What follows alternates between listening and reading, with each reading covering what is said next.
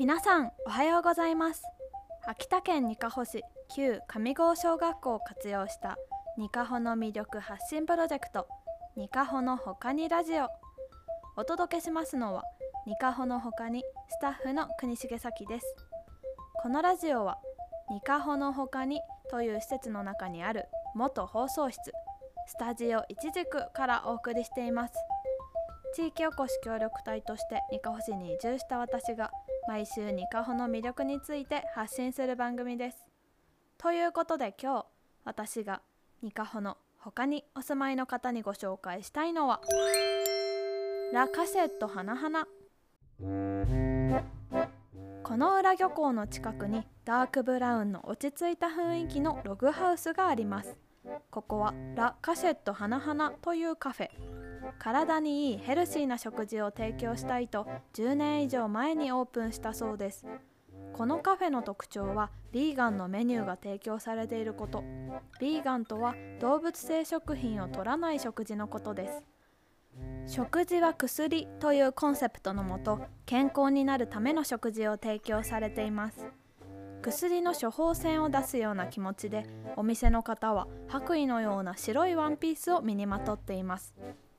お店も木のぬくもりあふれる優しい雰囲気。靴を脱いで入るのでその温かさを肌で感じられます。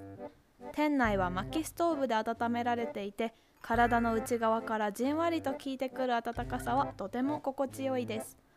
ランチメニューではオムライスやカレードリアなどのカフェご飯。どのメニューにも野菜が何種類も使われていて罪悪感のないものばかり。お米はすべて玄米を使うというこだわりも。サラダの具材やドレッシングも季節によって異なる食材で手作りされています。それに加えてスイーツメニューも豊富。体に優しくという思いが伝わってくるものばかりです。例えば砂糖小麦粉乳製品を使わないエナジーボールは甘酒とオートミールをベースに抹茶やチョコなどで味をつけて丸めたスイーツ。車麩のフレンチトーストは豆乳とスパイスに浸した車麩を焼き上にアイスクリームがトッピングされたもの。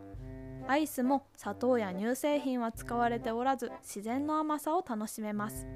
またヘルシーなスイーツとして人気のローケーキは食材に含まれた酵素を生かすためこだわりの調理方法が施されたケーキ。